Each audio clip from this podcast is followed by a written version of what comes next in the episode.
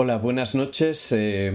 Oscar, eh, supongo que debemos estar ya en directo. Y, no sé si, estaremos emitiendo bien el audio, pero feliz año a, todos, feliz 2022. Em, estoy con Oscar, aquí eh, mi compañero de, de aventuras en Torque Eternity y, y amigo eh, personal, aunque hace tiempo que no nos unimos en las mesas de juego, ¿no?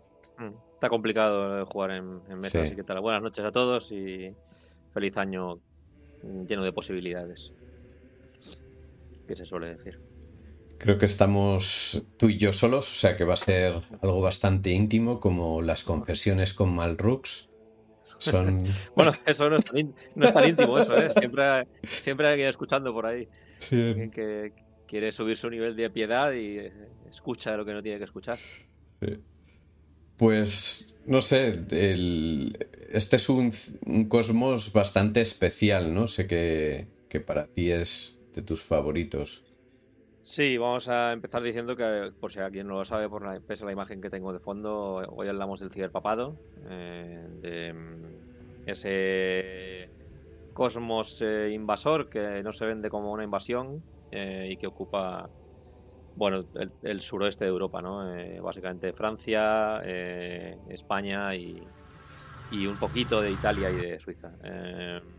sí, es un, a mí es un cosmos que me gusta mucho. Creo que después de, de Nilo me parece más interesante y a nivel de, de lo que sería Lore y, digamos que chicha ahí de, de personalidad y de carácter creo que incluso está por encima de Nilo. Nilo creo que a nivel de ritmo y, locura es incomparable, pero el ciberpapado tiene, tiene varias cosas ahí que hacen que tenga que lo hacen muy diferente a, casi cualquier cosa vamos que te puedas echar a la cara y a mí me, me fascina bastante.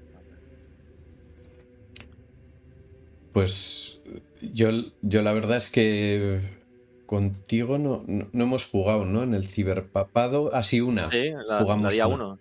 Sí, la... día 1. Cuando me estrené en, Foundry era la día 1 de ciberpapado. Es verdad. Sí, Una aventura durilla, ¿eh? Al final, bueno, salisteis ahí por, por patas, eh, os salió bien todo, pero es una aventura dura porque el ciberpapado es un es un cosmos duro. Eh, no tanto porque sea muy peligroso, sino porque bueno, ahora contaremos un poco cómo, funciona, ¿no? Que es la vigilancia eclesiástica constante, la, incluso de tus propios congéneres que te vigilan y te traicionan las primeras de cambio. Eh, bueno, es un sitio en el que no te puedes fiar de nadie y en el que, bueno, ahora como, ahora contaremos, incluso el propio Malrox, el ciberpapá, se, se presenta no como un invasor, sino como un, como un salvador, ¿no? Eh, para la gente que no sepa, em, eh, aunque el día 1 de la invasión es parecido al de otros cosmos, es decir, hay un puente ciclónico que cae en Aviñón, como no puede ser de otra manera. Eh, en realidad, Malrox ya ha hecho un trabajo previo a eso, al día 1, y él ha enviado. Bueno, el tío prepara su llegada de dos maneras. Eh, em, manda una serie de profetas mm, anónimos que van anunciando el fin de los tiempos eh, y al mismo tiempo, bueno, digamos que propicia la aparición de demonios por ahí, por todo lo que es Francia y España. Eh, de manera que cuando el puente ciclónico cae y todo, eh, todo Francia y toda España y todas esas zonas se ven invadidas por los axiomas del ciberpapado y por la ciberiglesia, en realidad los, los habitantes de esos países eh, responden positivamente a Malrox, porque el tío ha venido ahí para salvarles de los demonios que habían sido profetizados por los mismos tipos que había enviado él. O sea, es un juego diabólico para presentarse como, como un salvador. Eh, todo el mundo cae en la trampa, o casi todo el mundo cae en la trampa. Eh, sobre todo porque, bueno, como ya jugamos en la día 1, pues de repente todos los móviles se actualizan a un navegador y a un sistema totalmente brutal a nivel de tecnología. Eh, y bueno, a medida que se va implantando el ciberpapado, pues eh, Malrox eh, presenta una oferta muy tentadora ¿no? para cualquier creyente, que es eh, si tú crees en mí, ya, bueno, él dice en Dios, pero se refiere a que, crean en él. Si tú crees en mí, yo te voy a dar un montón de cosas, ¿no? O sea, es decir, desde la banda ancha más brutal que te puedas imaginar hasta los ciberimplantes más guays que te puedas echar en la cara, vas a dejar de estar enfermo porque tu pierna que perdiste en un accidente te la vamos a poder reemplazar y será todo gratis y será todo eh, funcionar súper bien y será súper bonito, ¿no? Lo que no te digo es que está todo totalmente controlado por, por eh, la ciberiglesia que te espía constantemente. Es, un, es, un, es un cosmos que ya desde el planteamiento está claro que es diferente. Eh, y eso, esa es, la, esa es la base, ¿no? O sea, él se va a Viñón según llega y, y, extiende toda esa, esa red de, pues de cibersacerdotes y de, y de tecnología que, lo hace tan fascinante todo. Al mismo tiempo, pues por el puente también baja su ciberpolicía eclesial, que es la que se encarga de que los pocos disidentes entiendan o les hagan entender por la fuerza generalmente eh, que Malrox es el único papa y, su iglesia es la única válida. Sí, es, eh, esa parte un, una mezcla bastante interesante, ¿no? De religión cristiana con ciberimplantes y mm. aumentación y transhumanismo y una especie de Matrix al mismo tiempo, ¿no? Y hay un, un cosmos extraño, ¿no? En el... Eh, ¿Cómo se llama? No sé qué Veritas, ¿no? Algo así. bueno, él viene de Magna Veritas. Magna Veritas es el cosmos del que viene él, que básicamente es eh, un... Eh, eh, una cosa muy parecida a la Tierra, con la diferencia de que él eh, a partir de un momento empieza a, subir por el escalafón de la iglesia y a través de, su fundamentalismo religioso y de, las maniobras legales e ilegales por las que elimina su competencia con el resto de cardenales, el tío acaba convirtiéndose en, el, papa, eh, en el máximo dirigente de su de su cosmos. Entonces poco después eh, encuentra el artefacto de la oscuridad, o bueno, el artefacto de la oscuridad le encuentra a él, su artefacto de la oscuridad que le descubre que hay otros cosmos. Entonces ahí es cuando empieza su, gran cruzada multicosmos, ¿no? De mm. pueda llevar la buena nueva eh, a todos los cosmos que pueda. ¿no? Es, un, es un personaje bastante curioso, Malrox, porque el tío... Eh, los, muchos otros altos señores son, son malos porque sí.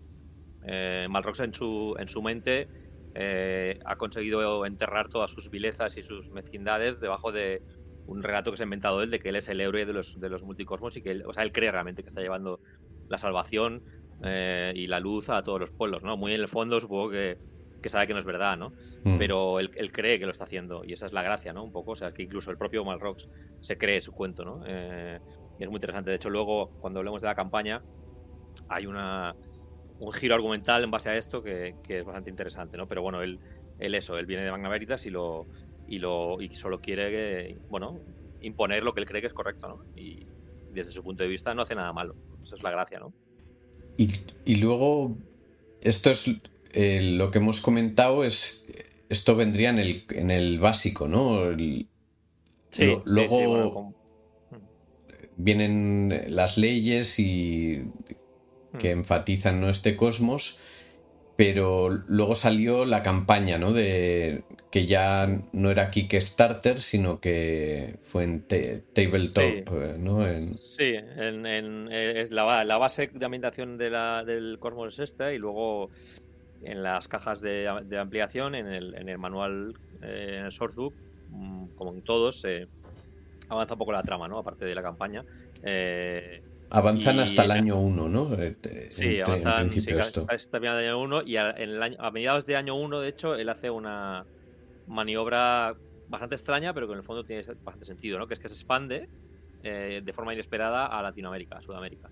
Eh, él lanza un puente en Río de Janeiro y aprovechando la, cantidad de creyentes que hay en, en Sudamérica, pues impone el ciberpapado en, básicamente todo Brasil y a final del año 1 empieza a llegar a, Argentina y a Chile.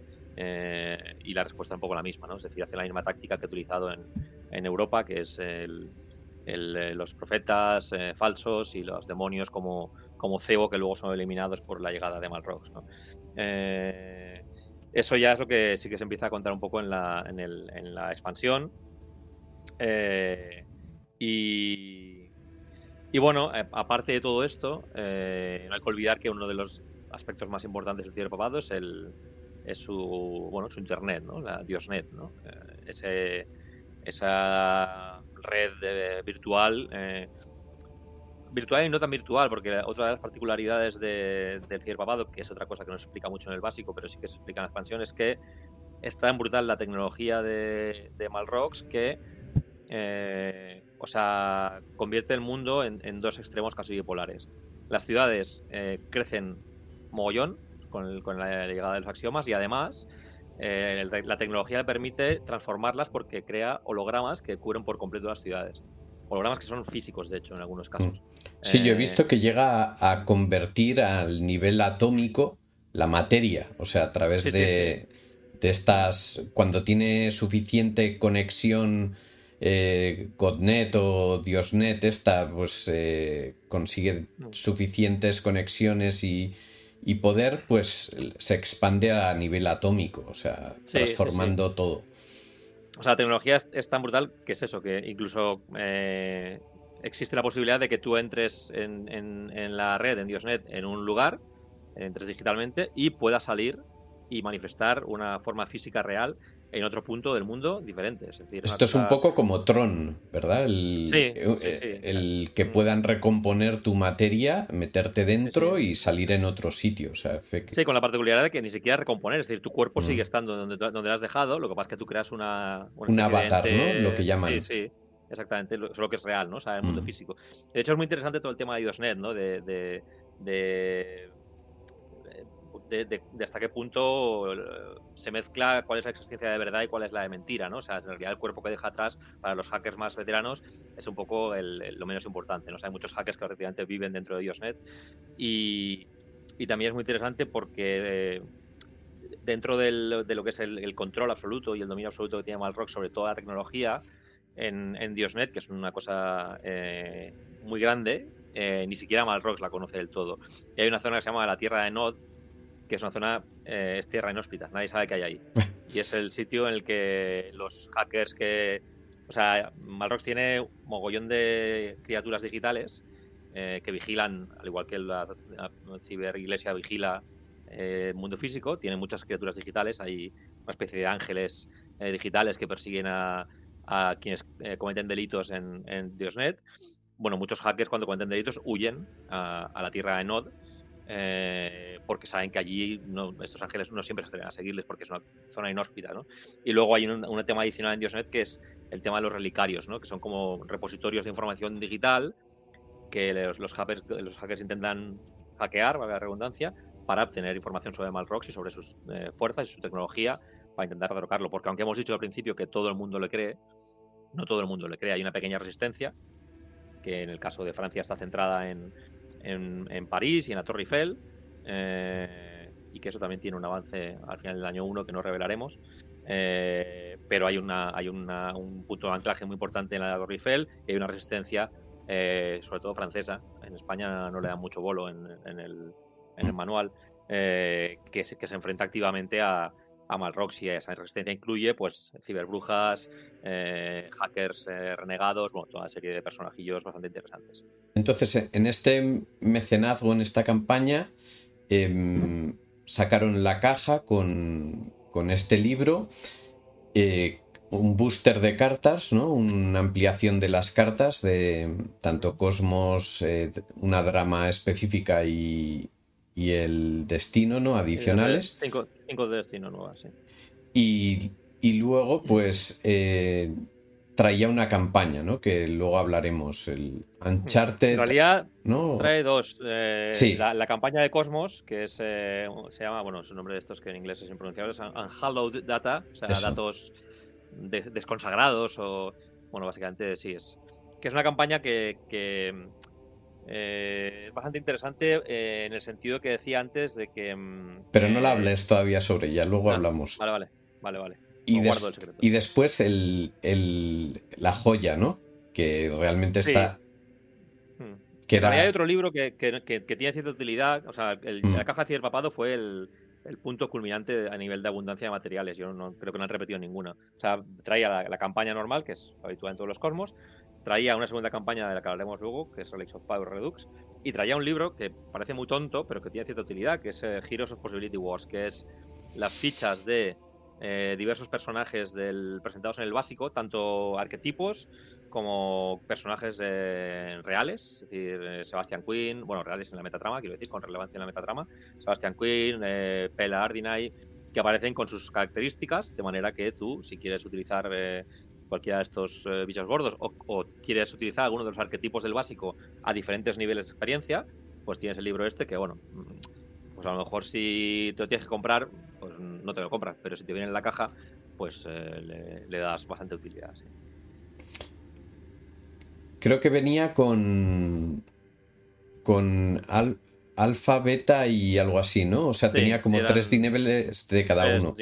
Sí, sí, sí. La verdad es que está muy bien. Aparte, ya no solo por la curiosidad malsana de todo rolero de oh, cuáles son los stats de pues eso, ¿no? De Queen o de sino por eso, ¿no? Por si yo quiero que si yo juego en el año 2 y quiero que utilizar el personaje el arquetipo de la ciberbruja o el arquetipo del enano, eh, ¿cómo, los, ¿cómo lo desarrollo? ¿no? Pues lo tienes ahí todo desarrollado. Tenemos un, un visitante, Manuel. Eh, buenas noches y gracias por estar aquí. No sabemos si se nos escucha bien, si el audio es bueno, pero si hay algún problema avísanos por el chat. Y estamos hablando pues de lo que es la, campaña de mecenazgo de ciberpapado que sacó Ulises. Sí, em, llevaba eso, que es un mogollón, o sea, llevaba, si contamos el suplemento, eran cuatro libros en tapadura eh, y los, todos los cacharritos habituales siempre, cartas, eh, posibilidades, pantalla, banda sonora, eh, bueno, una, una, burrada. De hecho, yo mm, tengo la caja, la, evidentemente es la otra que me pillé junto con Hilo, y es una barbaridad, venía hasta los topes. creo que ahí decidieron replantearse algunas cosas y, y ajustar posteriores mecenazgos, pero ese fue una, una explosión de contenido. Eh, si quieres, antes de, pasar de las campañas, eh, hablamos un poco de axiomas y de, leyes. Sí, hay tres básicos, ¿no? Tres leyes que venían en el básico y, mm. supongo que aquí, pues con el, con el suplemento, pues ampliarían, ¿no? Con más leyes. Sí, lo que pasa es que a diferencia del Nilo, que tiene un par de leyes menores chulas, eh, las, leyes de menores que, que salen en la expansión, bueno, no voy a decir que sean eh, chorras, pero bueno, digamos que son básicamente adaptaciones de las, de las leyes principales, ¿no? Eh, eh, empiezo con, un caso por las axiomas, ¿vale? Para que se vea un poco qué niveles hay. como hemos dicho al principio, el, nivel de el axioma de tecnología es el, más alto de todos los, los cosmos. Es tecnología 26, que es bueno, una, una, barbaridad. Los campos de fuerza existen, eh, lo que decíamos, los hologramas eh, son eh, sólidos, hay ciberimplantes para casi cualquier cosa. De hecho, si te haces según qué tipos de personajes en Ciberpavado, hay packs directamente de ciberimplantes según la profesión, entre comillas, que, te pilles, ¿no? Es decir, tú quieres ser, yo, hay packs de, lo que se hace un deportista, ¿no? O sea, por ejemplo, en el Ciberpavado hay deportes virtuales, una especie de rollerball, por ejemplo, pero con elementos eh, más, más digitales y ahí pues tienes tus ciberimplantes para ser un super, una superestrella de, del deporte. ¿no? Hay, hay, hay estrellas de, la música que tienen sus ciberimplantes para que amplifiquen el sonido de la voz, de sus instrumentos, eh, brillen en el escenario. O sea, es una locura a nivel de tecnología. No, no hay, bueno, no hay, no hay comparación con otros cosmos, pero, pero sí, es que en realidad incluso los que están cerca se quedan en 25, o sea que no, no, no, no están a ese nivel. Eh, lo, que pasa es que es un cosmos con, muchas paradojas, porque mm, eh, tiene nivel social 18, que es muy avanzado, o sea, es decir, eh, existe el capitalismo, bueno, evidentemente, existen toda una serie de cosas que en, sociedades avanzadas existen, pero el fundamentalismo, el fundamentalismo de Malrox provoca dos cosas, eh, que es una de, eso es una de las cuestiones que se explican en las leyes menores, que es que limita, su, su, fervor religioso limita tanto el desarrollo social como el desarrollo tecnológico de, de, del ciberpapado. El desarrollo social porque él lo quiere tener todo controlado, con lo cual jamás se va a alcanzar una democracia más o menos plena, que es lo que permitiría avanzar el axioma social. Y la, y la tecnología, digamos que él eh, tiene una relación de amor-odio con la tecnología, o sea, la, ama porque le, facilita mucho las cosas, pero por otro lado desconfía de ella, porque sabe que en manos equivocadas o en manos libres eh, la tecnología puede volverse contra él. Entonces es una especie de pequeño círculo vicioso que, que, impide que, pues que se introduzcan novedades tecnológicas, que la sociedad de, o, sí, que la, evolucione. Mm. Sí, sí. Entonces es como bastante contradictorio, ¿no? Eh, hay otra, otra contradicción que es el tema de la magia, ¿no? Es decir, tiene un nivel muy alto de magia Papado para ser lo que es. Tiene magia 14, que no es el 20 y pico de Ail, pero es un nivel de magia considerable. Y hay otra paradoja, ¿no? Que es que eh, odia, Malrox odia la magia, eh, o sea, de hecho la considera, como ahora hablaremos de las leyes, la considera la herejía principal, porque dice que provoca el mal y que el mal trae demonios y tal, pero nunca consigue acabar con ella, nunca consigue erradicarla del todo. Siempre hay una pequeña alianza de brujas que se escaquea, siempre... Y eso hace que el, nivel de magia se mantenga lo bastante vivo, como para que las, brujas puedan invocar conjuros, que además muchos de los conjuros de las ciberbrujas son conjuros que pretenden anular la tecnología de Malrox, claro, o sea, no, son bolas de fuego ni nada parecido, no, no, son scramblers para, para que no me puedan seguir por por Diosnet, eh, descargas eh, electromagnéticas que mm, estropean las armaduras de, la, de, los patrulleros eclesiales. Bueno, son este tipo de magia, ¿no? Y, es otra cosa que frustra a Malrox, ¿no? Él no puede acabar con la magia. Y los inquisidores eh, disponen de acceso a magia, ¿verdad? sí, hay inquisidores, magia, lo que no sé si es magia o es, milagro, me haces dudar, no recuerdo. Bueno, al menos hay alguna secta, porque claro, Malrox no controla todo, ¿no? Hay sectas mm, dentro de... Pues yo sé que hay algunos que, que, llegan a utilizar la magia para, para sus propios fines. Sí, sí, es, probable, sí, sí, sí, Es decir, el, el, el, manual de expansión insinúa que hay que Malrox tiene topos cerca eh, que van a la suya un poco, ¿no? Que él no lo mm. sabe, pero que van a la suya. Eh, y aparte de esto que comentas tú de, gente que hace magia, luego están sus, sus cibersacerdotes, ¿no? Que son tipos que invocan milagros, ¿no? Esos son milagros, sí. Que el espíritu, el nivel de espíritu es un poquito, un poquito superior al de magia, es 16, eh, pero como comentaremos ahora también con las leyes de Cosmos, eh, hay una ley que, según la cual eh, solo te funciona la magia, los milagros, si eres de la religión de Malrox. Si no eres de, o sea, si eres de cualquier otra religión, aunque tu milagro estuviera permitido supuestamente por el axioma de espíritu, no te funcionará. Si, fallas, eh, provocas una contradicción. Con lo cual es, bueno, pues es otra cosa que un poco obliga a, la gente que no entra en el tema de la guerra y tal, pues a ser creyente, ¿no? Porque si crees en otra religión te pueden pasar cosas muy raras. Entonces, mm. eh, es todo como una, un, cosmos bastante diabólico, ¿no? A ese, a ese nivel. Esos son los axiomas, ¿no? Entonces, lo que lo que serían las leyes, eh, las tres principales es, la que acaba de comentar, que es la ley de la única vía verdadera, que es esta según la cual la única iglesia que es válida es la de Malrox y que cualquiera que, invoca milagros pues puede provocar contradicciones, aunque sea eh, de un nivel de espiritual eh, aceptado. ¿no? hay otra ley que fastidia a los magos, que es la ley de la magia herética o hereje. que es que Malrox castiga de tal manera la magia, aunque no consigue nunca eliminarla, que cuando tú eh, haces una pifia, un percance, en, a lanzar eh, eh, un hechizo, generalmente lo que te ocurre es que sufres dos de shock por la sobrecarga de energía. En el ciberpapado, si te pasa eso, sufres dos de shock y un dado de bono de daño además. Es decir, si tienes muy mala suerte, puedes quedarte inconsciente por fallar un hechizo, por, sacar una pifia en un hechizo. O sea, es tremendo.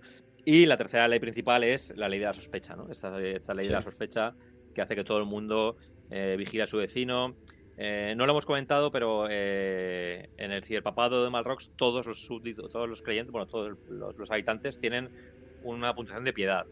Esa puntuación de piedad es un poco videojuego, o sea, eh, se gana piedad pues haciendo actos que sean propicios para Malrox, ¿no? Desde mostrar caridad o tu mostrar pleitesía hacia Malrox, pero también se gana piedad delatando a tu vecino eh, haciendo cosas impías. Cosas impías que pueden ser reales o no. Malrox no se preocupa mucho si es real o no. Si tú eh, denuncias a tu vecino por invocar a un demonio, Malrox no se va a preocupar demasiado de si lo ha invocado o no. Si hay el mínimo de pruebas, pues eh, mandarás a la policía a casa de tu vecino, se lo cargará y tú ganarás X puntos de piedad que te permitirán acceder a mejores ciberimplantes, mejor conexión, mejor, etcétera. Esto de la paranoia llega al juego paranoia, ¿no? O sea que eh, en cierto modo hay tanto control y tal y tanta sospecha que bajo sospecha pues te pueden ejecutar claramente, ¿no? Sí, sí, sí. Claro, recordemos eso, que además eh, un poco también en plan paranoia, ¿no? Es decir, la policía eclesiástica va por la calle en, en, pelotones eh, y son tíos muy duros, es decir, no son dos payasos mm, con una porra, ¿no? Son tíos con escudos eh, que son durísimos, con armadura corporal, con pistolas, es decir, no, no se andan con... Estilo juez Dredd, porque aparte hay, hay fuerzas especiales de la policía que tienen permisos para hacer un juicio en, en ese momento, ¿no? Los, creo que son los de armadura negra o algo así que, que mm. pueden ejecutar y sentencias directamente, ¿no? O sea, da mucho juego, da, mucha... Aunque sea esta ambientación está abierta a muchos tipos de aventuras, ¿no? Sí, en realidad puedes, bueno, ahora cuando mm. eh, hablemos de la campaña un poco, tú puedes hacer una aventura directamente solo en Diosnet, o puedes hacer una... Se da mucho a, se presta mucho a, misiones eh, no, puramente hostiles o agresivas, ¿no? Es decir, si te si entras eh, por las bravas contra según quién, te van a dar pal pelo. O sea, porque además es lo que decía, ¿no? Es decir, si usas magia, te vas. Y si fallas la magia, la has cagado. Si, si, usas milagros y no eres de la religión de Malrox, como será seguro el caso de todos los caballeros de la tormenta, también la has cagado porque eh, provocas contradicciones. Claro, toda una serie de complicaciones que te obligan casi a que, a que lo optes por pues cosas sutiles, eh, de sigilo, de infiltración, pero por otro lado, pues tienes la, eso, la red, ¿no? Diosnet, que ahí puedes hacer lo que quieras, ¿no? Porque también hay programas de, de Diosnet para parar un tren, donde puedes eh, hacer, bueno, ser totalmente diferente como eres en el mundo real. Entonces, es, es cierto, hay muchos, muchos registros diferentes que, que, pueden funcionar en papado Por eso decía al principio que es bastante más eh, granular que Nilo, ¿no? Nilo mm. eh, tiene estas o tres cosas, ha, ha subido a nivel 100 Aquí hay muchas mm, formas de abordar el ciberpapado y, y muchas formas de, plantear una partida, ¿no? Es decir, por ejemplo, en la día 1 que jugasteis vosotros, eh, puede haber peleas, pero tal y como está la, partida planteada, y eso que es una día 1, te invita a evitarlas. Sí, sí, te, destrozan claramente el... Eh, de hecho, en, recuerdo que en la campaña que jugamos también estuvimos en el ciberpapado. Mm. Si te acuerdas en lo del molino, sí.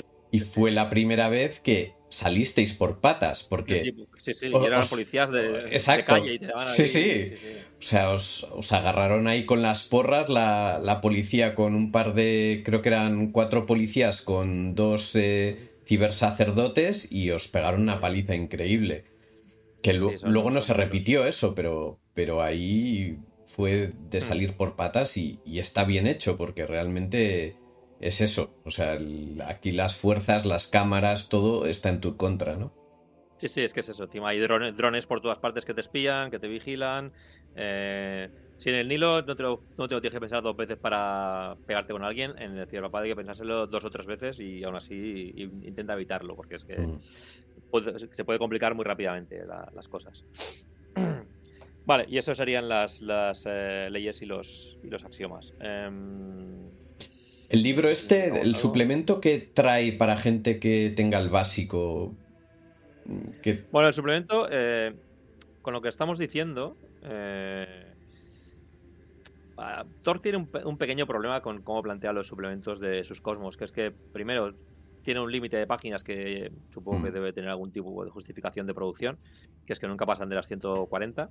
Eh, y como hay una serie de cosas fijas en todos estos eh, manuales, pues bestiario, situación de la guerra, etcétera, etcétera, eso hace que cuando hay cosmos que tienen mucha chicha que exprimir, eh, pues no tengas mucho espacio para hacerlo. Entonces, el manual de ciberpapado, dentro de que está bastante bien, bueno, se echa un poco de menos algo más de desarrollo de algunas partes del trasfondo. Por ejemplo, Diosnet está muy bien, pero por ejemplo tiene, hay mucho más, eh, muchas más páginas dedicadas a los programas que hay para moverte por Diosnet, que sí que está guay, que a la propia Diosnet, que te explican que sí, que tiene la tierra de Nod y que hay unas cosas por aquí, pero en el fondo dices, explícame un poco más, ¿no? Que, ¿Cómo puede plantear una aventura en Diosnet?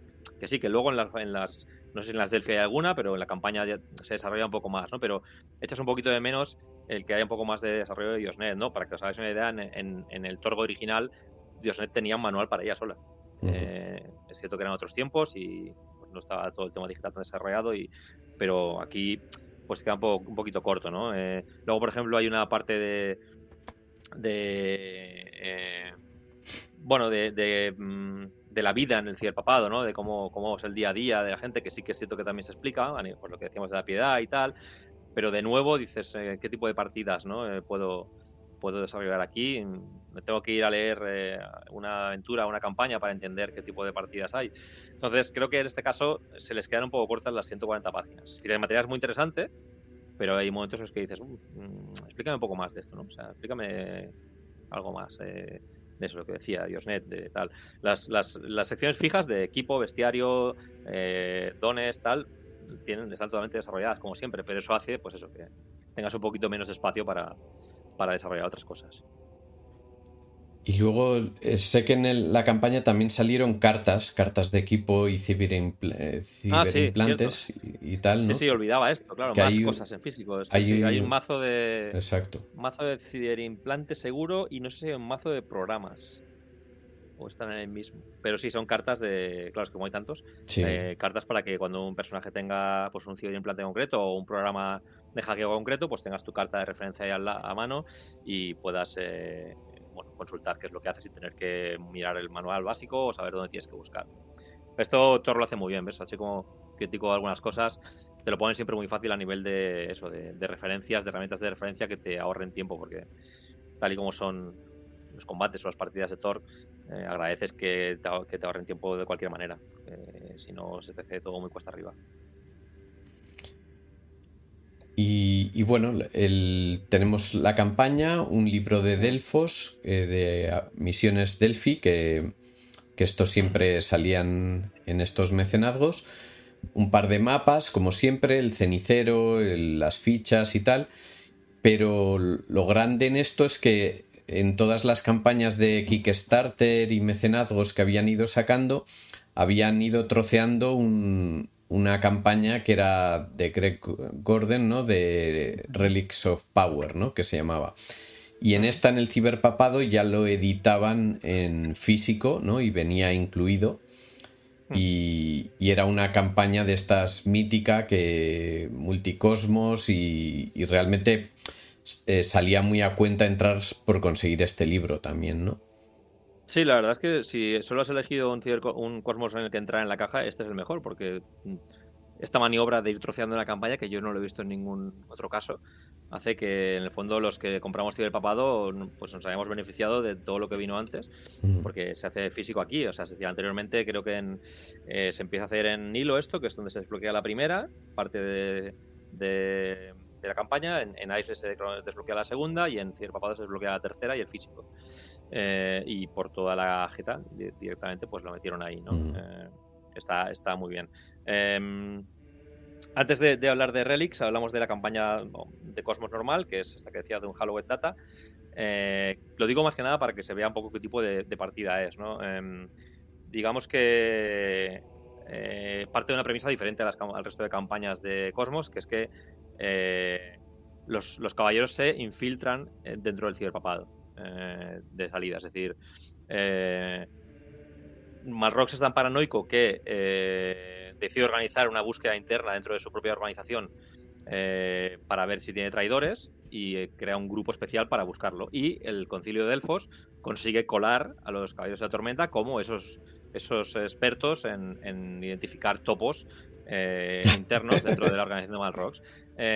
lo que pasa es que pronto se empieza a complicar eso y si entrar a soltar spoilers, eh, es una campaña que recorre, como siempre con las campañas de Cosmos, todo el cielo de papados. empieza en Francia. Tiene una parte bastante chula en, en, eh, España, en, Cataluña concretamente, y más concretamente en, Montserrat y en algunas abadías cercanas, con unos demoniejos por ahí bastante traviesos que, es una parte muy, muy divertida de la campaña y acaba eh, por todo lo alto en, Brasil. Y, y el, el, McGuffin de todo es que parece que la, trama en la que se ven arrastrados los caballeros, casi sin saberlo, eh, es provocada por el, el, artefacto de la oscuridad de, de Malrox, Ebenes Crux se llama, que por lo que puede parecer se cansa de que Malrox vaya de héroe y de que no sea un alto señor tan chungo como los demás y digamos que quiere hacer algo para rectificarlo. No voy a decir nada más para no estropear ni soltar spoilers, pero tiene un desarrollo bastante curioso. Yo, así como soy muy crítico con las campañas anteriores, por lo menos las que he leído, esta ya está un poco mejor. Eh, está, está y, eso que digo, ¿no? Es una eh, campaña que de salida sobre todo va mucho por el tema de infiltración, de, la sutileza. Luego ya cuando se precipita, pues es, más acción, ¿no? Pero tiene un, un, capítulo cerca del final eh, que es todo en Diosnet, para que se vea un poco cómo puedes. Esto que decía antes de que, en el, de que en el suplemento no se desarrolla mucho, aquí en la campaña sí que se ve cómo puedes jugar una partida en Diosnet y que sea entretenida. Te explican un poco tareas dramáticas para superar ahí dentro de, la red. Y está, está chula, ¿no? Es decir, también te permite eso, entender un poco cómo, qué tipo de partidas puedes hacer. Y es una campaña que. Recomendable, entonces, sí. Sí, sobre todo si, si, si estás eh, no, no, cansado, pero eh, si has jugado mucho Torg en, los demás cosmos y, y te eh, y quieres un, un cambio en el tema del pues eso de, la locura en Lilo, de la acción y la magia y la fantasía de Aisle, esto es algo totalmente diferente. Eh, creo que es un cambio de registro que puede venir bien. Sí, sí. Y la otra campaña, que es la que decíamos, es Relics of Power de Redux, que es una. Mm, no es ni siquiera un remake, es una nueva visión de una eh, trilogía de aventuras que formaban una pequeña campaña en el Torgo original, que se llamaba Las Reliquias del Poder, que... Eh, al igual que en aquella, aquí eh, hay un hay un cosmos nuevo. La, campaña de Relics of Power, mm, para empezar, esta es una continuación de la aventura que Epicismo tradujo al castellano del peso de la gloria. En esa aventura hay una especie de desvío argumental que lleva a los jugadores a encontrar un, bueno, un extraño templo que es de, origen un poco desconocido, pero que también tiene una parte como de horrors. Es, un sitio muy chungo y muy extraño, y, pero no solo horrors, es un, es un sitio que, que parece de un cosmos desconocido. Ese cosmos es el de los akashanos, que son unos tipos eh, que en, en, el Torgo original eran muy importantes, es decir, eh, todo el mundo dice que por qué no tiene ciencia ficción Thor, ¿no? No tiene nada, ningún elemento de ciencia ficción. Espera, yo me voy a quitar porque no quiero que me spoileres el no, no, no, no voy a Relics of Power, tío. No, no, no, no, no, spoileo nada, pero lo que quiero decir es que es una continuación. Es decir, el, ese, ese templo y esa cosa que hay ahí eh, se explica qué es en el Relics of Power. No directamente, es decir, eh, bueno, según lo que, hagas, lo que has hecho en el peso de la gloria, pues puedes haber conseguido el objetivo, no lo puedes haber conseguido, pero, pero como mínimo la, eh, la duda esa de qué es eso, qué es ese templo, qué es ese lugar, existe en el concilio de Delfos, ¿no? Y el Race of Power es, vamos a investigar qué es eso. Es decir, y esto, bueno, los akashanos estos, que son unos señores que tienen tecnología súper avanzada y que, y que han viajado no solo por el espacio, sino un poco por los multicosmos, aquí se desarrolla un poco qué es lo que hicieron, por qué no tienen presencia en, en las guerras de la posibilidad eh, y, bueno, se va desenterrando una parte muy importante de la, trama, una parte eh, sin la cual casi no puedes entender el año 2, porque tiene un final de fiesta. Solo diré que aparece un alto señor directamente en la última parte de la campaña eh, para verselas con los, con los caballos de la tormenta. Y es una, campaña muy chula, muy, muy chula. No solo por la, por la importancia de la metatrama, sino porque tiene, tiene de todo. tiene la gracia de Thor, que es que tiene como ahora no sé tres o cuatro cosmos al mismo tiempo que interactúan, interactúan entre ellos, unos se persiguen a los otros, los caballeros de la tormenta están en medio intentando evitar que unos eh, se adelanten a otros, pero claro, tampoco puedes ayudar a uno sin que el otro... Bueno, es una cosa como muy, muy compleja a nivel de que hay muchas facciones eh, actuando al mismo tiempo y tiene un tramo final espectacular. No, no diré nada, pero tiene un tramo final espectacular. Está muy, muy, muy chula. Bueno, y pasamos al, al patito feo, ¿no? Que serían las aventuras de Delphi, de las misiones Delphi o Delfos, ¿no? Tú, dices, que no, ¿no? Dices que estas son buenas. Bueno, eh, es, a mí me han gustado algunas. Como en todas, pues hay mejores y peores, ¿no? Hay, pero hay cosas interesantes. Lo que pasa que, claro, después de escuchar lo que me has contado de esto, pues esto queda un poco corto. Pero bueno, el, lo bueno, diré, de estas aventuras de Delphi es que algunas de las aventuras se pueden intercalar dentro de la campaña de que has contado tú de, del ciberpapado, no, no de esta de Relics, pero sí que sirve para, para unir, por ejemplo, el, el, viaje que has contado pues, de Barcelona hasta Río de Janeiro, pues aquí hay una misión que te permite intercalarla entre el acto 4 y 5 de, de esa campaña y puedes jugarla mediante esta aventurita de Delphi, o sea que es, es bastante interesante. Eh, son aventuras cortas, son de unas 6 a 8 páginas, la mayoría de 6 páginas, o sea, tiran más a corto, y son 11 aventuras, ¿vale? Em, eh, tienes de autores como John Wick, eh, Tracy Gilmore, Darrell Hailhurst, Greg Gordon, o sea, tienes figuras eh, importantes dentro de lo que es el mundo de Torque, ¿no? Y, que habían escrito eh, para el Torque original, o sea, gente que, tiene bagaje, ¿no? Con, este, con esta ambientación. Eh, tenemos una aventura en Ginebra. se trata, pues, de escapar de la ciudad, ¿no? De Ginebra es, es parte del ciberpapado y, pues, tienes persecuciones y tal. Em, tienes otra aventura que es en, una zona fronteriza, puedes escoger donde quieras del ciberpapado, en el cual pues tienes que diseñar un plan para escapar por la frontera eh, del control de los inquisidores, ¿vale? Em, hay pues toda una organización de partisanos que se llaman el corazón de la libertad, ¿no? Que son como, tienen como una creencia y tal y quieren escapar, ¿no? Eh, y están los inquisidores, evidentemente, intentando eliminar esta, esta afrenta a Malrox. O sea, es una aventura que, puede estar chula. Eh, tienes otra en la costa de Normandía. Es, un barco, un barco inglés, que, mm, pues, que tiene una misión secreta de, de llegar a, a Francia y extraer pues a un, a una persona de un monasterio. Luego llegas a, las tonterías típicas de esta ambientación, que es el problema de, unir Francia y España cuando realmente no saben muy bien la geografía.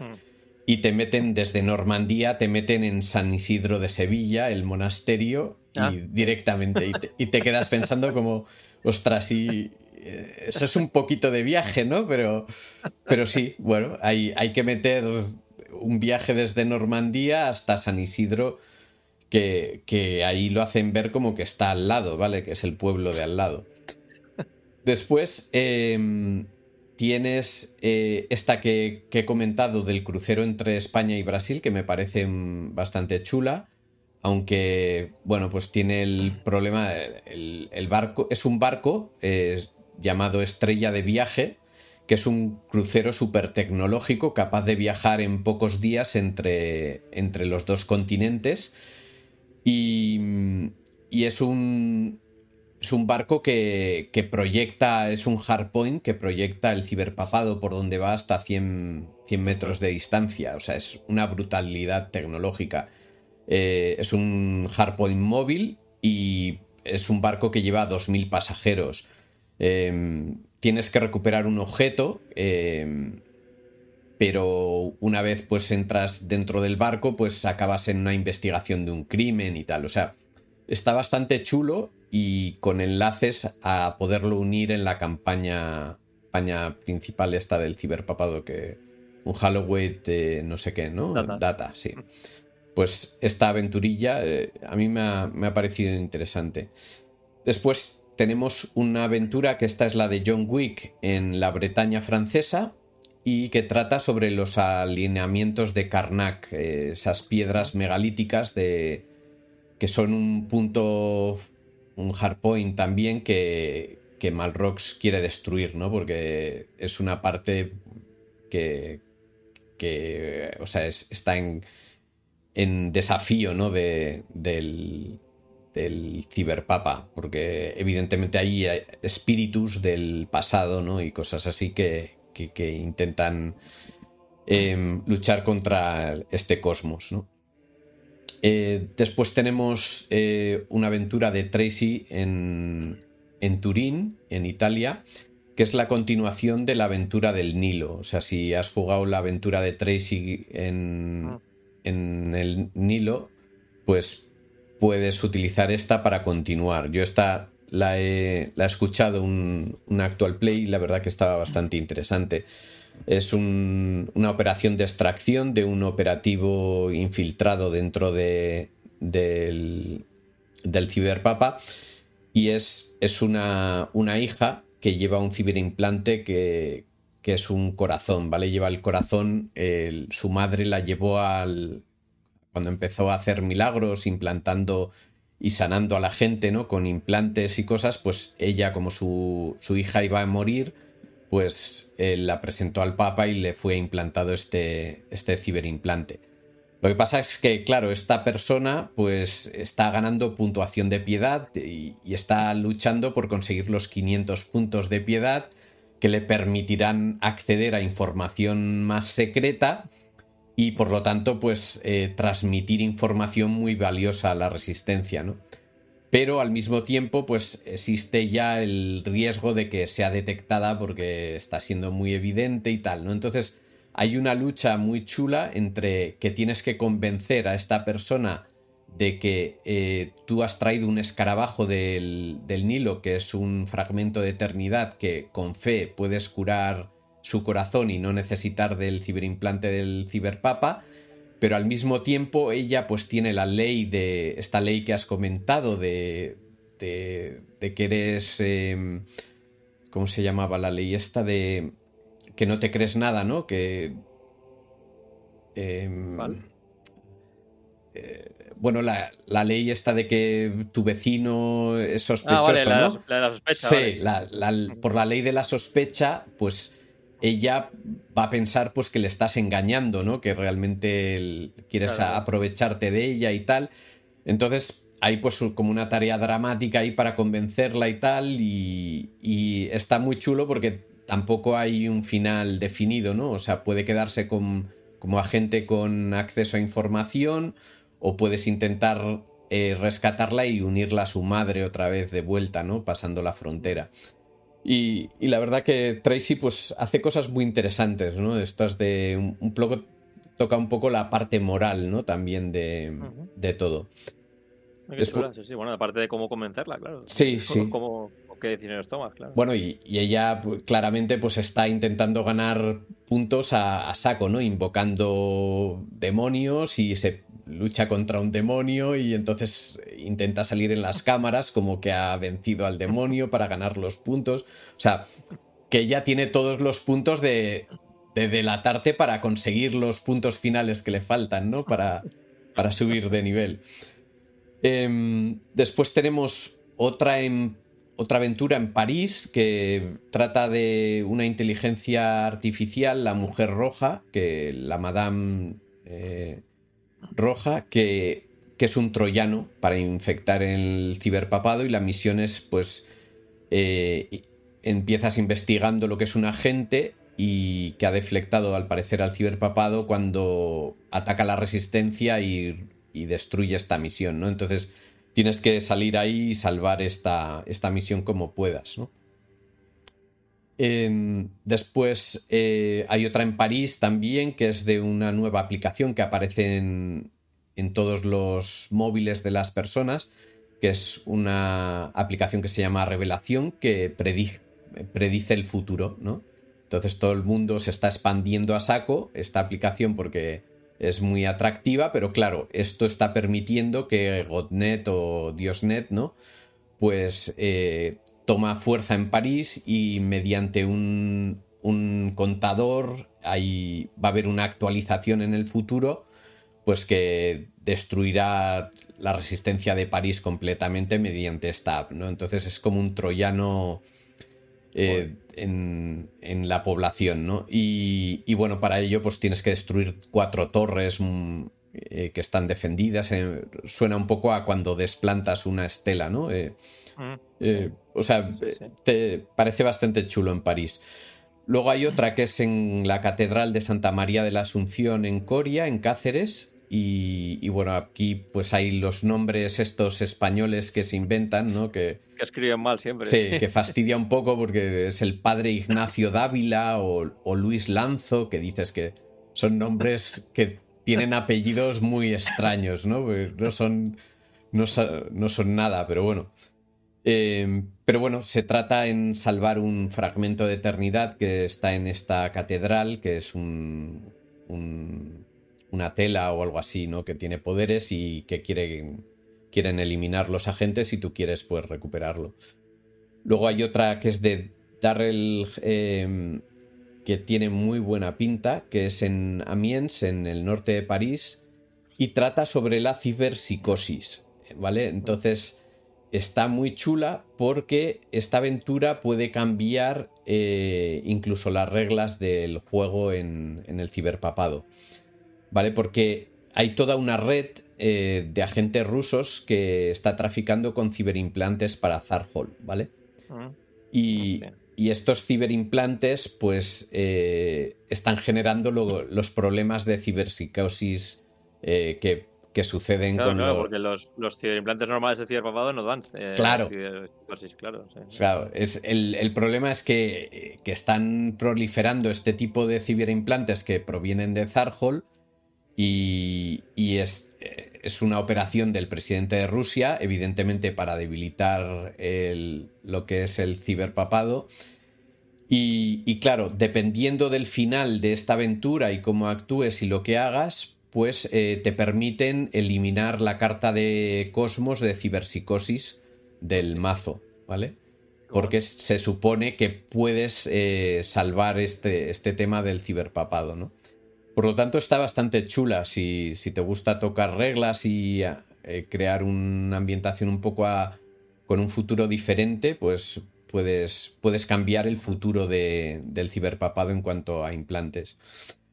Y luego hay la aventura de Greg Gordon, que realmente es muy cortita, son cuatro páginas, pero que me ha sorprendido porque es muy chula, porque realmente lo que dice es, es, un, es una aventurilla de un encuentro de, con un avatar, con una personalidad importante, y que la puedes meter en cualquier encuentro de, de cualquier aventura que tengas, eh, siempre y cuando la premisa es que haya un checkpoint de la policía y en el cual, pues cuando te están controlando, ellos reciben la policía unas órdenes eh, contradictorias, ¿no? De repente reciben eh, la orden de que os dejen pasar, que el cardenal aprueba eh, vuestra entrada, ¿no? Y os, os, permita esto, que va en contra de lo que es las órdenes de los inquisidores, que os está buscando claramente para, para eliminaros, ¿no? Entonces aquí pues eh, tienes contacto con lo que es el cardenal Richelieu, ¿vale? Que es, que es una, entidad que, está ahí en el ciberpapado, es, es parte de Godnet, ¿no? Eh, y tiene un avatar físico en el cual pues puedes negociar, ¿vale? Entonces, de hecho, eh, el, el, cardenal te ofrece una misión que es salvar a la población porque Malrox ha decidido eliminar a toda la población de una zona que ha acordonado, eh, soltando una horda de gospo, ¿vale? Porque considera que son impuros y que esa zona debe ser purgada, ¿no? Entonces ahí es donde cuando sueltan pues los gospos de segunda eh, plantación, ¿no? Para destruir la zona y, y purgar todo, ¿no? Pero el cardenal eh, se apiada de esta gente, ¿no? Y quiere salvarlos a toda costa y por eso os contacta a vosotros, ¿no? Y por eso quería que entraseis y tal. Y, bueno, depende de cómo lo hagáis, pues claro, él eh, decide hablar con vosotros en, persona y os habla, pues francamente, ¿no? Que quiere volver a abrir lo que sería eh, la Orden de los Mosqueteros y, quiere crear la Guardia del Cardenal y, estos mosqueteros eh, serían una orden aparte que, que, tiene la función de defender Francia de Aisle y Zarhol, ¿vale? Él considera que Malrox es demasiado débil para luchar con este tipo de enemigos extranjeros, ¿no? De estos cosmos como Aisle y Zarhol, y considera que si no instaura los mosqueteros, pues no hay, no hay opción. Y entonces os da el trabajo de poder trabajar como mosqueteros eh, a las órdenes de, del cardenal, ¿no?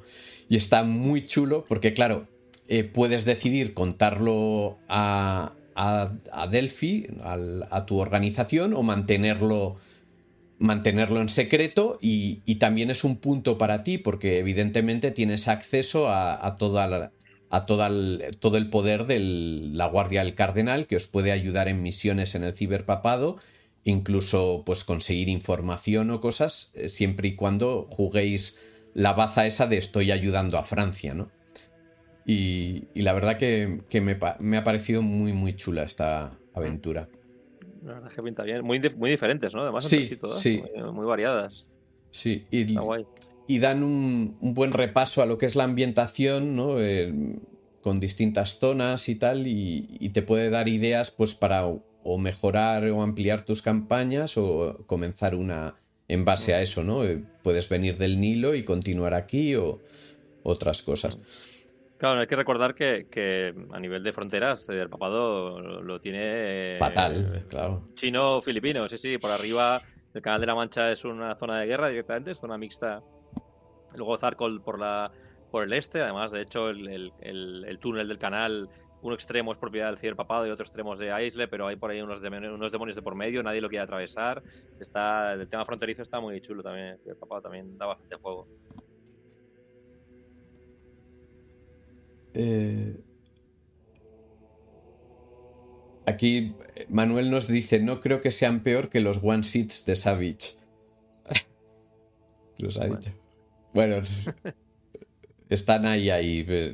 Hay algunas que son, aunque tengan ocho páginas, son flojitas, pero bueno, eh, de todas se pueden aprovechar algo y, y, si no, el libro este de Delfos, lo bueno que tiene es que viene con un bestiario al final, que, que es algo que se echa de menos, ¿no? Y, vienen muy bien las criaturas que, te vienen ahí.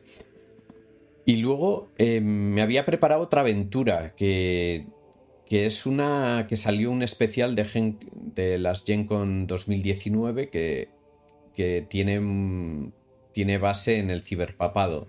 Eh, no sé si las has leído ya que es la de bailando sobre alfileres, Dancing on the Needle Tips. No, esta no me la he leído, no, no, no. Vale. ¿Qué tal? Pues es, una aventurita muy corta, ¿vale? Son ocho páginas y, es la aventura em, que ofrecían, ¿no? A los, creo que era el, nivel top, ¿no? Pues les permitían jugar en Gencom del 2019 y definir el futuro del ciberpapado para el año 2, ¿vale? En principio era una oferta bastante chula, ¿no? Porque te permite jugar esta aventura y definir lo que pasa en, el futuro.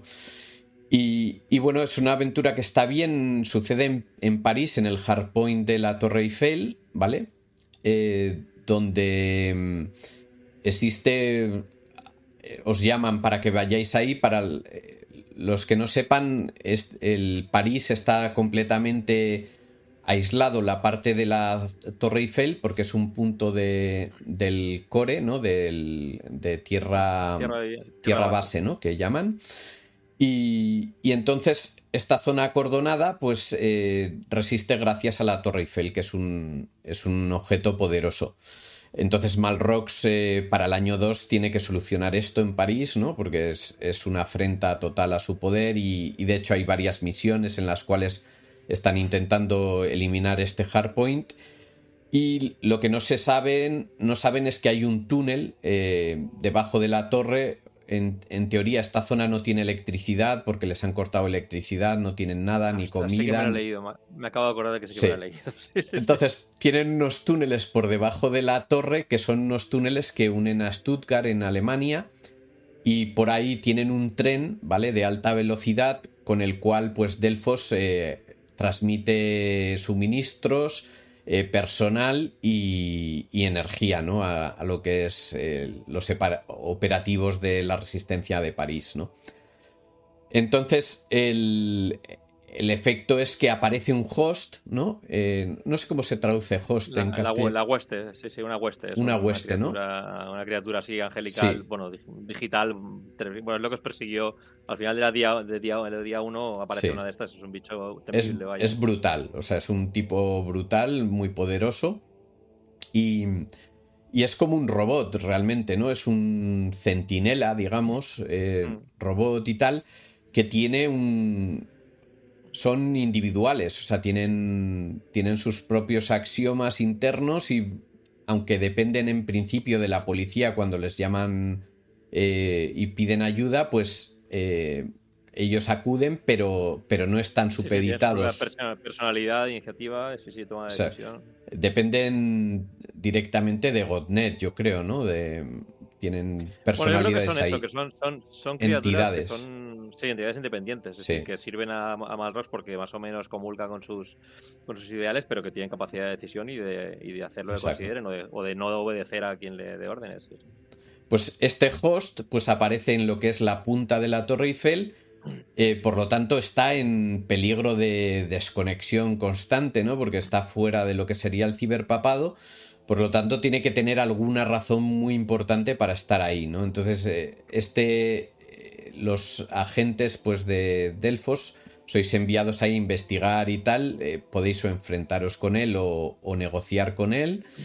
Y, y es muy importante la decisión que se tome con respecto a esta, a esta entidad, ¿no? El, es, es un... Lo que va a suceder es terrible, un cataclismo en la zona y tal, y este host es el único que ha detectado que esto va a suceder. Tiene que ver todo pues con, con una secta dentro de lo que sería la iglesia que utiliza la magia, que es un, es un, unos inquisidores que van a invocar a un, una especie de demonio.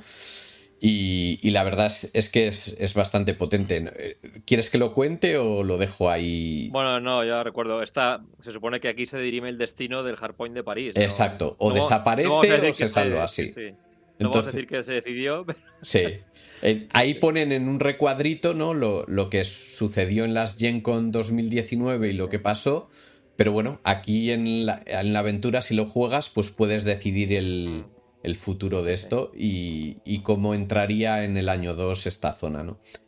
Y, la verdad que está, está es, muy, muy chula.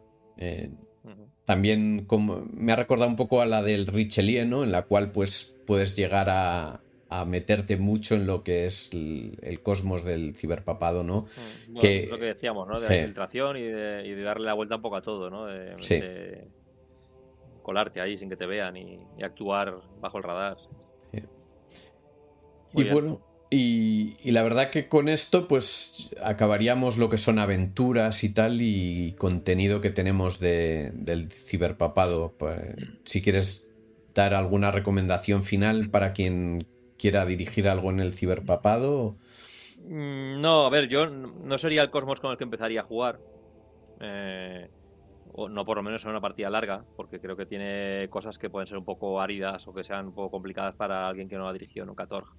Eh, probaría, bueno, es un poco lo que digo siempre, ¿no? Probaría la día 1 y si ves que te, que te funciona y que al grupo le gusta, bueno, ese es lo que decíamos, ¿no? Es un tipo de, partidas un poquito, un poquito diferentes a lo que son habituales en otros Cosmos de.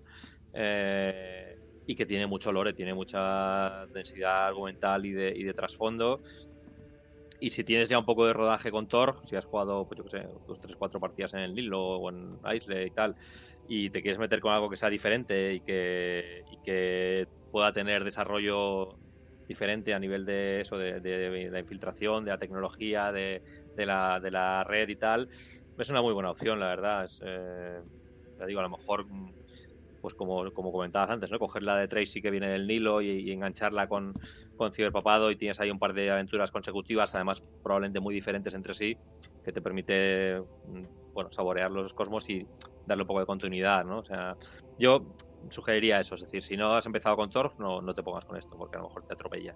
Sin embargo, si tienes un poquito de rodaje y quieres un cambio de registro, muy recomendable. Sí, yo creo que a menos de que seas un máster experto en ciber.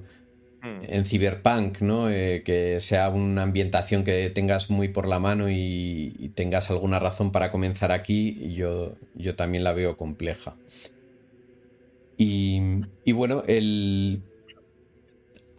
así en plan novedades, la verdad que poco. De Ulises no tenemos casi noticias, eh, ¿verdad? Del Pan Pacífica que tendría que salir, no han soltado prenda. Se supone que en julio iba a salir el, mecenazgo y tiene pinta de que lo están reescribiendo o Ulises tiene algún problema que no quiere revelar porque ya no es que no se sepa, sino que no te dan ni siquiera una aproximación. Eh, dicen que estará cuando esté.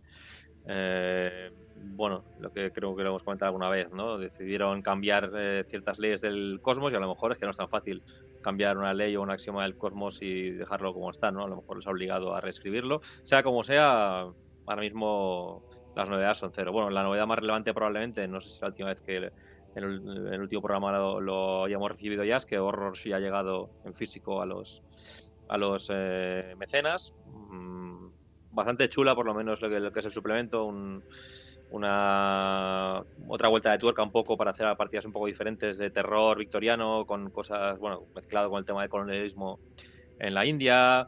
Eh, y no cuentes más. Si alguien quiere saber más, el próximo capítulo del podcast será Horrors. Ya lo avanzamos. Y, esa es la única novedad. Eh, lo demás es todo bastante parado. Incluso Infiniverso también va Infiniverso nada tampoco. Mm. No, hay, no hay novedad. así que nos queda esa la caja de Pan Pacífica y, ver qué, qué, es lo que está sucediendo, porque desde luego actualmente hay un vacío, ¿no? habían prometido sacar continuamente cajas y, han parado aquí, ¿no? con horror se les ha atragantado. Y, bueno, y esperemos pues que sea todo esto, que, que sea un, un, algo temporal y que retomen el soporte, porque la verdad es que esto va en su contra, ¿no? Evidentemente cada vez hay más fan un poco. Desanimado, ¿no? Con la falta de comunicación y noticias. Eliminaron al, al social media manager, ¿no? Bueno, pues han puesto un par nuevos, que es cierto que están por ahí, pero no aportan Nada. mucha información. Eh, y sobre todo por, por, acabar los cosmos, ¿no? Es decir, luego hmm. ya de manera que por lo menos los fans los pueden tener todos y a partir de ahí si, si Ulises sigue, sigue, desarrollando el juego y hace un año o dos con lo que sea, pues ahí cada uno tiene la decisión de, seguir con el año 2 o hacer su propio año 2, ¿no? Pero por lo menos que tengas los, los, cosmos, los siete cosmos eh, publicados, ¿no? ¿no? tanto por la caja y lo que te pueda venir en la caja, sino por la información adicional que trae siempre el libro del cosmos y, las aventuritas que puedes utilizar, bueno, en fin, se, están haciendo derrogar un poco con, con Papa Pacífica. Y bueno, el, con esto acabaríamos eh, lo que son noticias oficiales de, esto. Luego comentaremos un poco el tema de la VTT, ¿no? Que ha habido algunas novedades. Pero yo quería sacar la carta, ¿no? Que nos toca hablar y, es interesante, ¿no? Es, esta es eh, Mártir, ¿vale? Que es una, carta bastante chula. Eh, es bastante potente y letal al mismo tiempo, ¿no? Eh, Yo creo que no debe haber ningún juego que tenga una carta en su mazo que, haga esto, ¿no? No, es... una carta que, te permite sacrificar tu personaje directamente para obtener un beneficio importante para el grupo, ¿no? sí. Bueno. Es, destructora porque evidentemente significa que tiras tu, tu personaje al retrete, pero yéndote haciendo algo brutalmente bueno. O sea, que, que, puede destrozar. Si eres máster sufridor, pues es, eh, vas a estar sufriendo siempre que tengan esto en la mano, ¿vale? Porque esta carta. Bueno, si el jugador tiene las eh, agallas de hacerlo. Sí, también. aquí, delante hay una persona que lo ha utilizado en una partida conmigo, muy bien utilizada además, porque no voy a decir que salvó la vida del grupo, pero casi casi. Sí. Eh, y hay que tenerla. Yo creo que es un problema para el máster, entre comillas, a nivel de que, bueno, de que puede estropearle un encuentro, ¿no? Pero creo que el problema es el del mm. jugador, ¿no? decir, bueno. Claro, en, la partida aquella era un one shot y dices, bueno, me lo puedo, puedo sacrificar al personaje y en el fondo solo me pierdo una sesión o dos. Si es un personaje ya con rodaje, claro, ahí, ahí, el dilema es otro, ¿eh? Ahí tienes un dilema, ¿no? Porque realmente es es algo que puede cambiar el, futuro de, un combate y salvar a todo el mundo, porque de hecho en Horror sí vamos a morir ahí. O sea, está, estábamos claramente trabados y... No sé si morir, pero iba a ser muy, muy duro.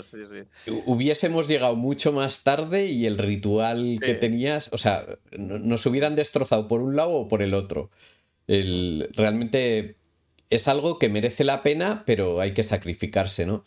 Y de hecho es tentadora porque he visto que si no la utilizas para esto, te, te dan una posibilidad y robas otra carta. O sea que que es una carta muy buena, ¿vale? Que ya solo por tenerla te dan una posibilidad gratis, ¿no? Entonces eh, hay que tener el, la, la razón de quedártela en la mano esperando el momento adecuado eh, y no gastarla para tener una posibilidad y, luego poder sacrificar tu personaje. Yo, yo la he visto sacrificar en una partida que vi de, mm, que era en Aisle con, con Zarhol y, y había un varón de un demonio, un, un tecnodemonio gigante que era el varón de Zarhol y el jugador la sacrificó para cargarse al demonio, ¿vale? Que, que es un evento que destruía completamente el, el cosmos de... En teoría, pues todos los seguidores de este varón pasaban a seguir al, al grupo de, de, de, caballeros, ¿no? Porque el Zarhol funciona así, ¿no? Es un. Si tú matas a alguien. Eh, bueno, lo que pasa es que en Zarhol, en el libro de desarrollo del cosmos, eh, ahí hay un triángulo de poder. Eh, sí, hay un. no sé, no sé si haremos programa de Zarhol, pero. La, es un cosmos un poco raro, pero hay una cosa interesante que es que.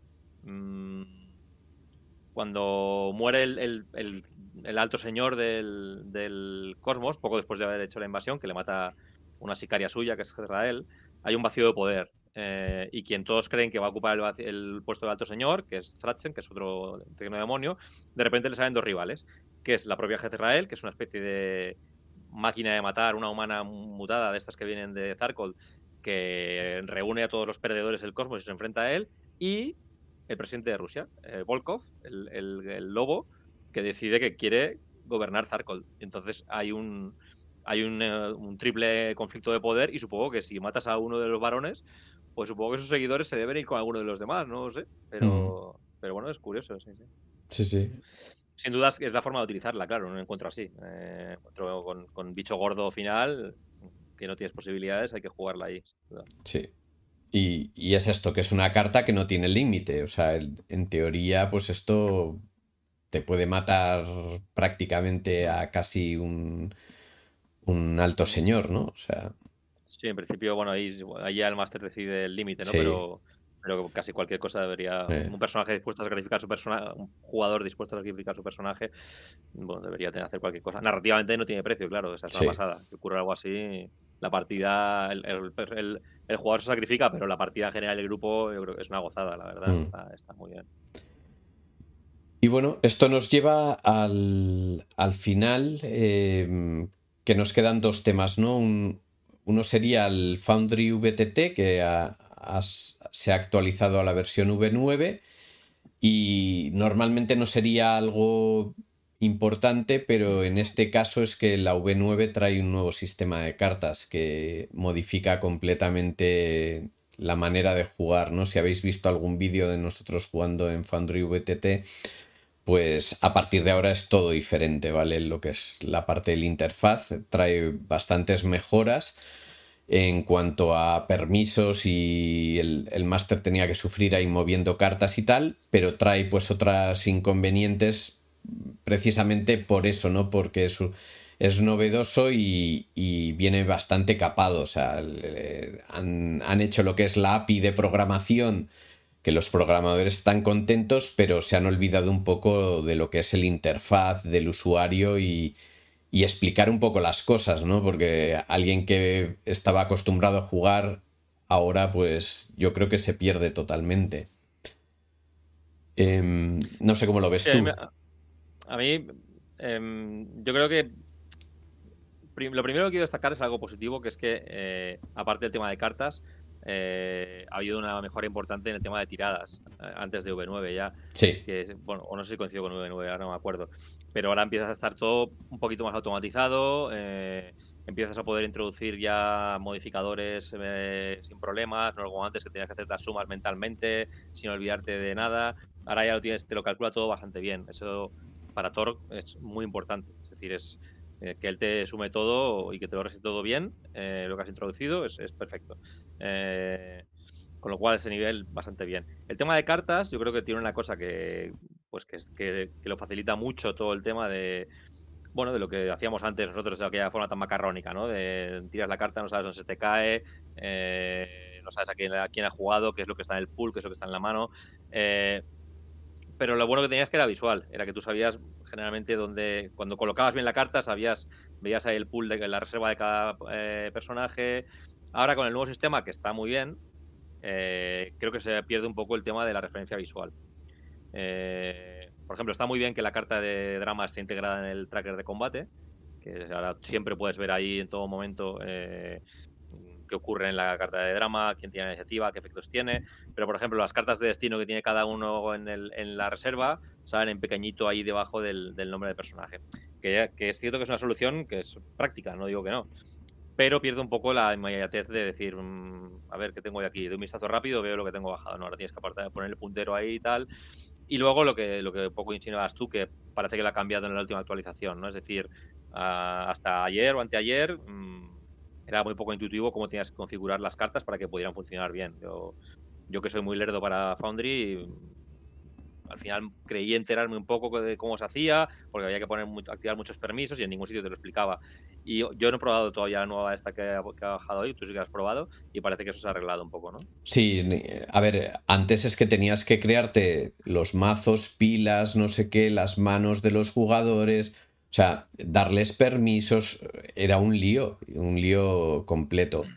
Y es verdad que ahora, pues al menos eh, cliqueando en la hoja de personaje del personaje que has creado, pues ya te crea la mano para que puedas tirar ahí las cartas y cosas así, ¿no?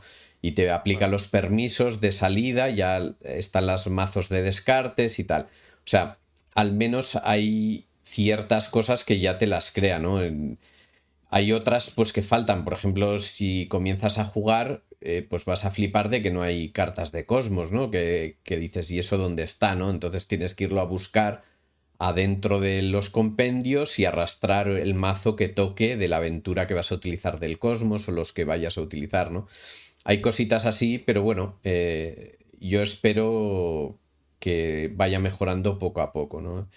El, a mí visualmente me parece un downgrade eh, impresionante, como has dicho, el no poder ver las cartas, eh, son como tablas y el interfaz es feo, no es nada intuitivo y, no, no, lo veo final, pero bueno, poco a poco yo creo que conseguiremos tener algo y, la verdad. Supongo que, la práctica también, también y el rodaje también ayuda, claro.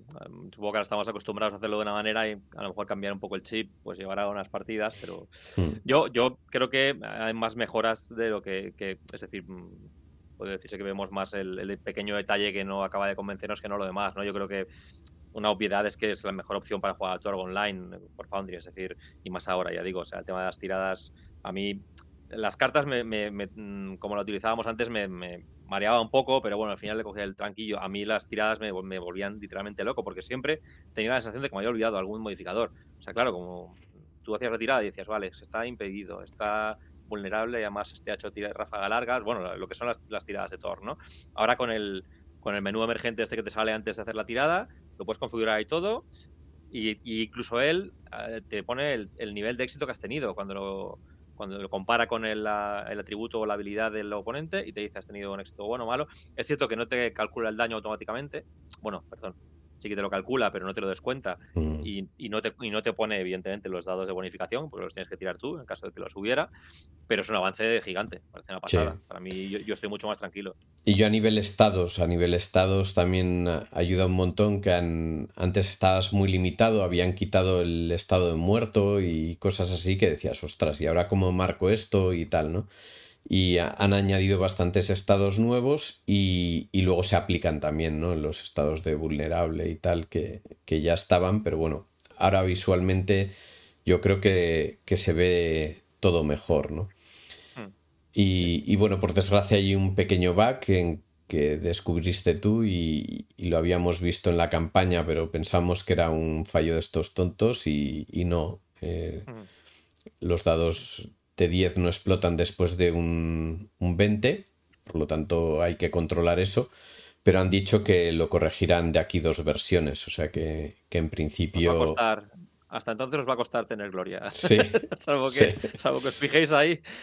Sí, sí. si veis un 10 que no explota, hay que volver a hay que tirar de nuevo. Sí. ¿eh? Y bueno, y, coincido contigo que si quieres jugar a Thor, que Foundry VTT es, es lo único y, donde dispones soporte oficial y van a sacar los suplementos. Eh, Tierra Viviente está ya a punto de caer ahora en enero, por lo que han dicho. Y, la verdad que el programador se lo está currando. Como has dicho, el avance en cuanto a las tiradas ha sido muy para bien, ¿no? Él ha implementado todo, casi todo lo que se le ha pedido. Y, y yo espero que siga mejorando, ¿no? El, para el Nilo tendrá que hacer varios cambios y retocar algunas cosillas, pero a nivel de poderes, por lo visto. Pero bueno, estará todo preparado para, para cuando salga, ¿no? Bueno, por, ahora, por lo menos la, base ahora está más asentada. Antes yo creo que estaba un poco coja a nivel de eso, de, tiradas y de automatizaciones. Y sin que esté ahora todo automatizado, creo que está lo bastante establecida como, para que puedas jugar tranquilo, ¿no? Y, que ya él haga crecer el sistema por donde, hmm. bueno, por donde toque, ¿no? Que supongo que dependerá de eso, de los cosmos que van saliendo y, que, y de las reglas que, que traen esos cosmos especiales, si es que las traen. Y no sé cómo saldrá al final Tierra Viviente, pero si sale como pensamos, va a ser un suplemento obligatorio porque en teoría va a traer todos todo el mazo de destino completo y todos los cosmos eh, completos hasta hasta Pan Pacífica, porque evidentemente es el único que falta, ¿no? Pero, pero al menos vamos a tener todos los mazos completos con la primera compra del suplemento, porque ya ha dicho que no quiere andar ahí teniendo que, que ir añadiendo poco a poco las cosas, por lo tanto yo creo que será un, un buen suplemento para comprar, ¿no? Por, al menos los mazos a nivel de Cosmos yo creo que es básico, ¿no? El disponer de 20 añade un montón. la diferencia entre 10 y 20 es abismal. Y, y, para mí los mazos de drama de los Cosmos también son una chulada, o sea, merece muchísimo la pena para jugarlos. Dan vida al Cosmos. Sí. Y bueno, la, otra opción, si no te gusta Foundry VTT, pues es Roll20, ¿no? El, ahí te, lo montas rápido y creo que están el mazo de dramas para comprar también y, en principio han dicho que dan soporte oficial también, irán sacando cosillas, pero bueno, eh, ya es a cuestión de gustos, ¿no? Y también está metida en Tabletop Simulator, ¿no? Lo que pasa es que no sé si es oficial eso, pero me parece que alguien que se ha pegado el curro de meter, no sé si toda la información de todos los manuales, pero como mínimo el básico está metido en Tabletop. Ostras, eso no lo sabía. Sí, lo vi, ostras, no sé dónde lo vi, pero me parece que está como muy, muy desarrollado, ¿eh? Hmm. eh sí, sí. Lo que yo como no he tocado Tabletop tampoco sé decirte, pero sí, alguien lo comentaba en el Discord de Ulises hace unas semanas. ¿Y es oficial? Es lo que no recuerdo. Creo que no. Creo que es de un fan que lo ha metido todo. Sí, claro, porque ahí hay el workshop que la gente mete las cosas y, tal, ¿no? Pero sí, si te va el 3D, eh, yo es que las veces que he intentado usar eso he acabado con la cabeza completamente mareada. yo no, yo no me atrevo. No, Bastante tengo ya con los que utilizo como para meterme ahí también. Pero la verdad es que a mí me encantaría saberlo utilizarlo. Ahora nos comenta Manuel que el tabletop hay juegos, pero cero automatizaciones, es una mesa y poco más. Eso es cierto. O sea, es, mover las cosas por la mesa, tirar dados y ya está, ¿no? Bueno, pues entonces Foundry. sí. sí. Eh, si quieres algo serio, Foundry actualmente es lo, que está mejor. Sí, además recordemos que aunque el, el core, el libro de básicos de pago, el sistema eh, es gratis. Es decir, tú puedes bajártelo y probar y luego ya decides si te compras el, libro básico o, tiras por tu cuentas. Y bueno, esto nos lleva al final del programa porque va a ser el programa más largo. Sí, pero bueno, merecía la pena. La verdad que el ciberpapado era bastante extenso y, yo creo que hacía había ahora un, par de meses que no, que no hablábamos y, y ha ido bien, ¿no? También. Las noticias no son buenas en cuanto al podcast, ¿no? Porque esto lo hacemos más como una cosa para nosotros y, y, que quede ahí, pues por si algún nuevo fan necesita ayuda y tal. Pero, pero bueno, el, sinceramente yo no he tenido feedback ni ningún comentario de nadie desde que abrimos esto, ¿no? Y ya llevamos bastantes cosmos. Y, la verdad que, eso es, un poco, pues, eh, decepcionante, ¿no? Porque yo pensaba que al menos crearíamos una pequeña comunidad, ¿no? Aquí de, fans de, de Torque y, y, que abriríamos un poco el diálogo entre nosotros y campañas y lo que está jugando la gente y no parece que, también la situación en la que estamos sin poder jugar en mesa es el peor momento para jugar Thor eh, y aprender a jugarlo. O sea, esto se aprende muy bien en mesa y, cuesta bastante, ¿no? Eso hay que decirlo. Pero bueno, yo esperaba algún comentario, algún, alguna idea, algún, algún tipo de, de ánimo o algo así no, no, ha sucedido. Por lo tanto, nosotros vamos a cumplir con lo que nos apetece hacer, eh, que es acabar con, las cajas, ¿no? Con horrors. Eh, y... quedaría por ahí medio Zarkol, que es una cosa que nos da, nos da un poco igual. Pero, sí, pero bueno, igual, igual se le pasa por encima, pero bueno, sí, Horrors yo creo que sí que habría de cubrir. Sí, Horrors es importante, sé que es una de tus favoritas y lo vamos a tratar. Y, yo creo que, merece la pena, ¿no? Y, yo ahí sí que me animo a, acabar eso. El Zarhol, pues es que a mí me gusta, o sea, me parece chulo, pero no he entrado y, con el resto es que tengo ya demasiado, ¿no? Eh, por lo tanto, a, menos de que tengamos un hueco ahí y, retomemos Zarhol porque estamos jugando en alguna campaña o algo y, nos apetezca, pues eh, yo creo que ese nos lo saltaremos. Y Pan Pacífica, eh, ya veremos si sale, cómo sale, si nos... Está claro que para el próximo programa no va a estar. No va a estar. Para el siguiente tampoco. Claro, ese es el problema también, ¿no? Que, que ya acabamos con esto y tenemos que continuar, ¿no? Entonces, nuestra idea, eh, a ver, si alguien quiere dejarnos comentarios y tal, y ideas y tal, estamos abiertos a recibir cualquier comentario, incluso decir decir, oye, es que es un rollo y esto de las cajas no nos va y, y, no lo vamos a seguir o lo que sea, ¿no? O no nos ha aportado o, no es lo que esperaba y con el primero ya tuve suficiente. Pero, pero bueno, lo, lo que queráis, o sea, esto lo hacemos un poco para nosotros también, ¿no? Pues, para unirnos, charlar un poco sobre Torque e intentar abrir la semilla de que hay un juego que es bastante chulo y que es poco conocido, sobre todo en nuestro país, ¿no? Mm.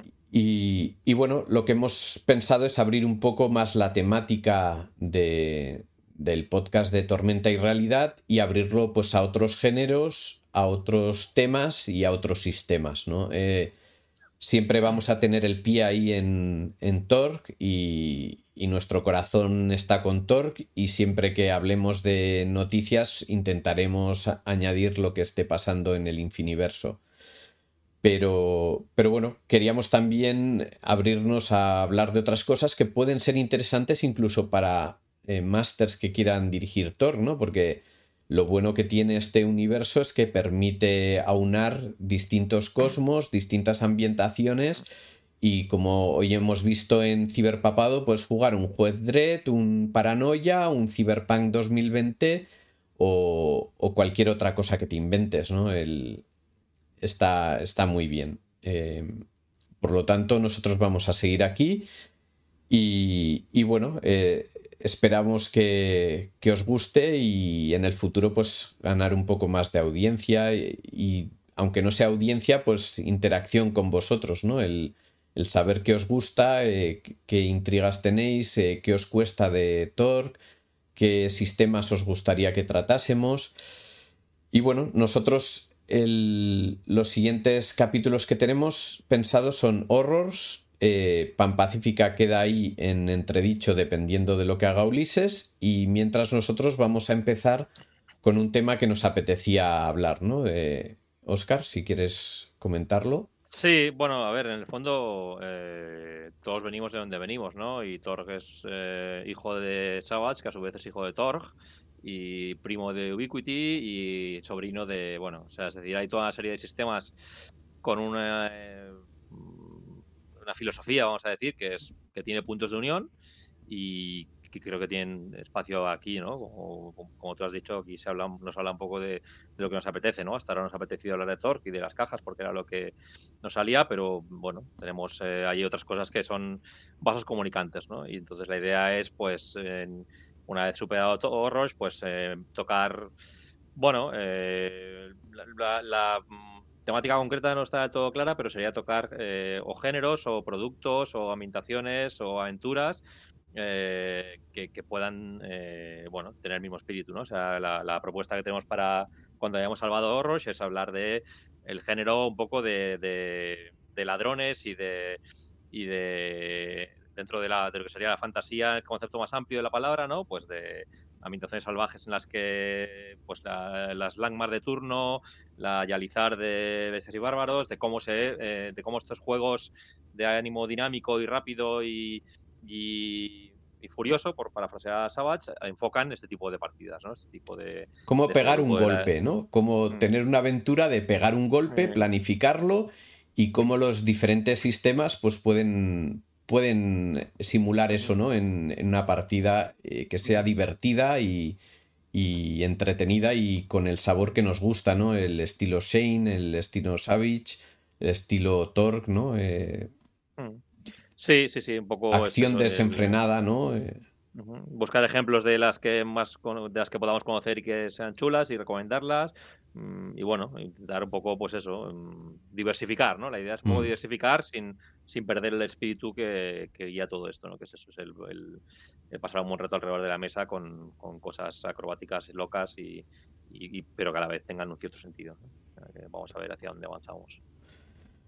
Y bueno, esto, esto era más que nada lo que queríamos en este 2022 pues anunciar, ¿no? Que, íbamos a pegar un cambio de timón para, para llegar a, unos destinos diferentes y, cerrar lo que nos habíamos eh, eh, personalmente pues ofrecido hacer, que era pegar un vistazo a las cajas de Cosmos, ¿no? Em, y bueno, esperamos que nos sigáis escuchando, que nos deis likes, nos sigáis y pongáis comentarios. Y agradeceros a todos los que os habéis pasado por el directo, como tú, Manuel, eh, que nos hayas acompañado esta noche de martes mm. y, hayas estado aquí pues eh, ayudándonos y dando comentarios. Eh, te conocemos de Discord y, y bueno, esperamos verte por ahí. Y a los demás, pues buenas noches, yo ya me despido. Oscar, si te quieres despedir. Nada, que gracias por estar ahí, que bueno, que en principio seguiremos aquí en 2022 dando la brasa de manera intermitente como hasta ahora. Así que gracias por vernos, escucharnos. Hasta luego. Hasta luego, buenas noches.